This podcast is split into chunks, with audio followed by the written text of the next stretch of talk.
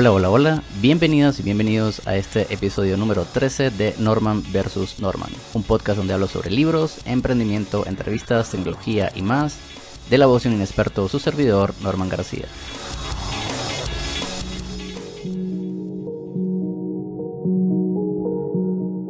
Y hoy les hablaré sobre 7 cosas que he aprendido luego de un año de pandemia. Comencemos. Han pasado más de un año desde que México, país donde resido, se unió al protocolo global de cuarentena debido al COVID-19. Y aunque pareciera que todavía nos falta mucho por aprender, ha sido suficiente tiempo para notar los grandes cambios que ha causado y también las grandes deficiencias que se hicieron evidentes.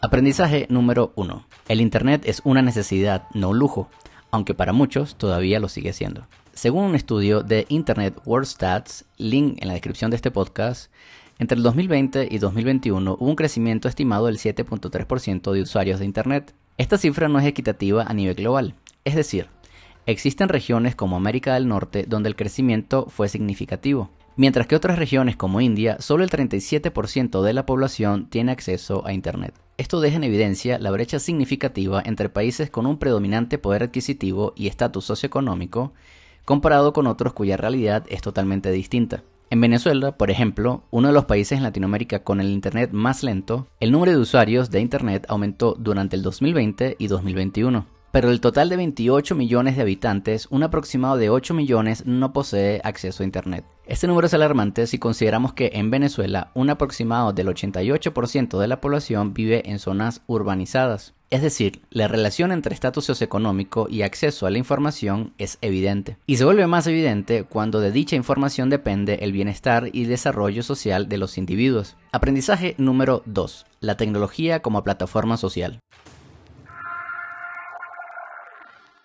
No solo hablo de nuestra capacidad de conectarnos a Internet de forma remota, sino cómo más de un año de COVID ha dado formas a nuevas interpretaciones de la tecnología en la sociedad. Era imposible para muchas compañías pensar en el trabajo remoto, mucho menos contratar personal de otras partes del mundo. Pero ambos aspectos no solo funcionan, sino que han socializado la manera en que percibimos el acceso al trabajo y educación. Apps como Slack o Notion ya no funcionan como una posible herramienta que podemos utilizar, sino como un must-have para trabajar eficientemente. Personalmente tengo experiencia trabajando en compañías cuya renuencia a implementar nuevos métodos de comunicación interna cambió drásticamente luego de la llegada del COVID-19. Para estas compañías su estructura rígida y burocrática interna impedía generar espacios seguros de trabajo, que fueran flexibles y con herramientas acordes a los nuevos tiempos. Pero forzadamente o no, tuvieron que adaptarse y ceder.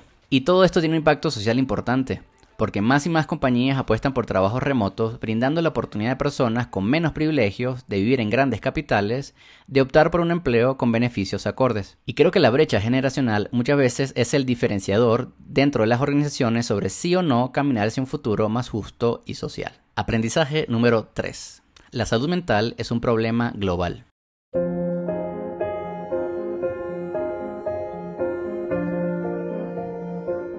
Prepandemia, podríamos escuchar que algunas compañías hablaban sobre salud mental y espacios seguros de trabajo, pero no era la norma. No es sino hasta que sus empleados deben permanecer en confinamiento, muchas veces lejos de sus seres queridos, rodeado de noticias de aumento de casos de COVID y con los privilegios o no de tener un sistema de apoyo, que los corporativos comenzaron a tomarse en serio el tema de salud mental. Según la Organización Mundial de la Salud, un 70% de los países han presentado aumento o perturbación en los servicios de salud mental. La cifra se vuelve más alarmante cuando también nos indica que más del 80% de los países han recurrido a la telemedicina y teleterapia, pero que menos del 50% de los países de bajos recursos han utilizado estas herramientas.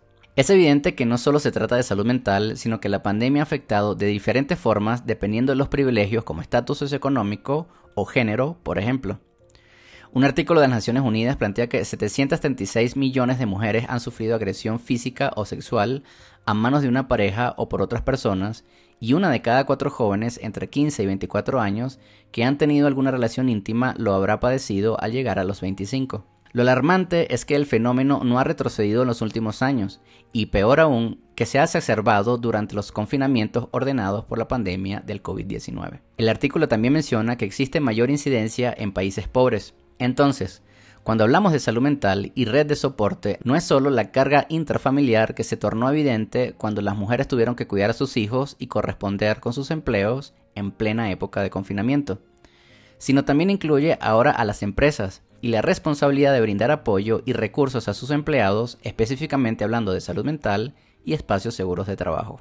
Aprendizaje número 4. La educación es un privilegio.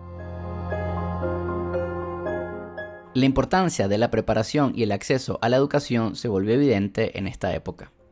En podcasts anteriores le comentaba cómo en México, por ejemplo, existe no solo un privilegio de clase, sino clasificación racial que va intrínsecamente relacionado a los niveles universitarios, pues este aspecto también afecta a la educación básica y superior. Según la UNESCO, en México, 24.84% de los estudiantes entre 7 y 17 años no tiene acceso a Internet y 4.47% no cuenta con televisión, por lo que no pueden estudiar a distancia durante la pandemia.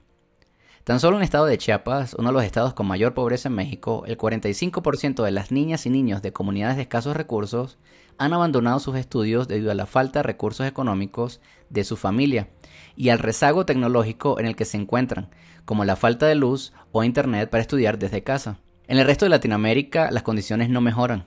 En Venezuela, por ejemplo, la situación es más grave. El Observatorio Nacional de Servicios Públicos publicó en junio del 2019, incluso antes de la pandemia, que solo el 75% de la población tenía acceso ininterrumpido a electricidad y 54% de la población consultada informó de apagones continuos y diarios. Además de lo anterior, la carencia de servicios dificulta el desempeño de los maestros. Entonces, es evidente que no solo a nivel superior existe una brecha socioeconómica de calidad de estudios, sino que esta situación se mantiene en primaria y secundaria. Y durante la pandemia fue evidente la división de clases sociales y cómo esto afecta el óptimo desarrollo e integración a la sociedad laboral de las nuevas generaciones. Aprendizaje número 5. Los políticos y gobiernos fueron el punto débil.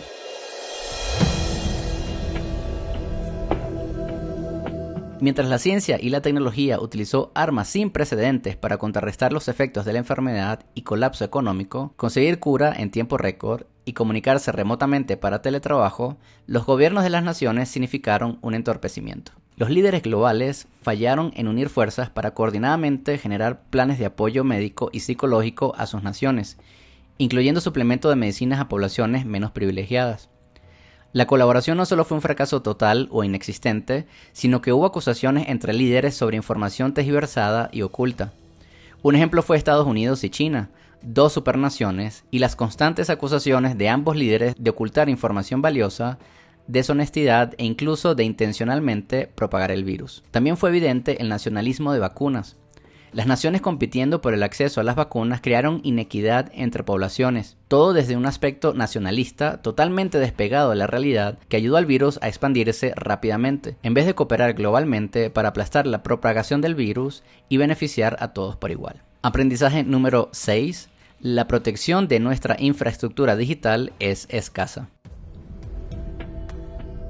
Este punto se tornó evidente cuando trabajadores haciendo home office consumieron mucho más ancho de banda en llamadas en Zoom, meetings, clases virtuales y muchos otros recursos que en muchos casos fallaron porque la infraestructura digital no era lo suficientemente robusta. Esto también trajo temas poco hablados como la educación referente a malwares, virus, ataques cibernéticos, entre otros. Este tipo de concepto fue ajeno para muchos y tuvieron que enfrentarlos y aprenderlos en plena faena laboral. Definitivamente no existía una preparación educativa para estas no tan nuevas tecnologías, que ahora formaban parte del día a día y funcionaban como herramientas indispensables para las labores diarias. Existen otros aspectos para los que quizás tampoco estamos preparados, pero deberíamos.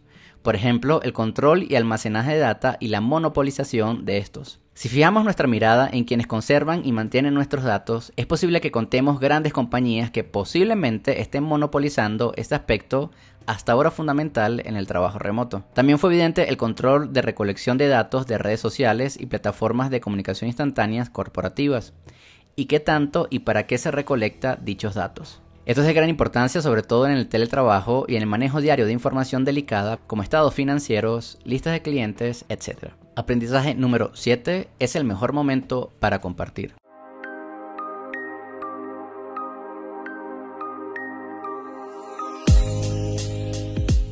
Y este fue un aprendizaje que quizás entendí un poco tarde, pero la adopción y consumo de contenido en línea se disparó significativamente durante la pandemia, y desde mi perspectiva no hay vuelta atrás. Al parecer, existe una tendencia al consumo digital que no tiene una fecha límite. Según un artículo en el Universal de México, en el 2020 se registró el incremento más alto en el número de usuarios de Internet en México en los cinco años recientes.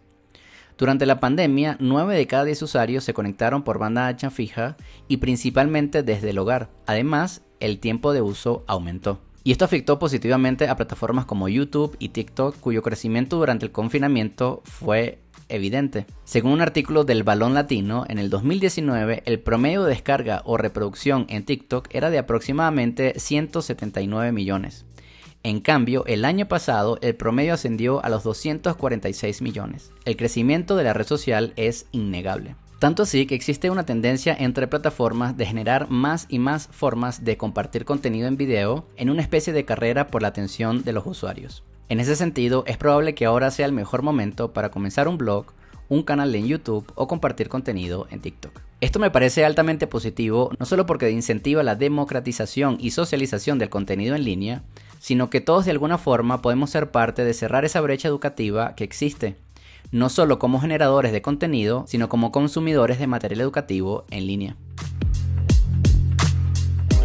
Y listo, estos son mis 7 aprendizajes que hasta el momento me he llevado durante la época de pandemia. Le dejo los links de todos los artículos consultados en la descripción de este podcast. Hasta la próxima.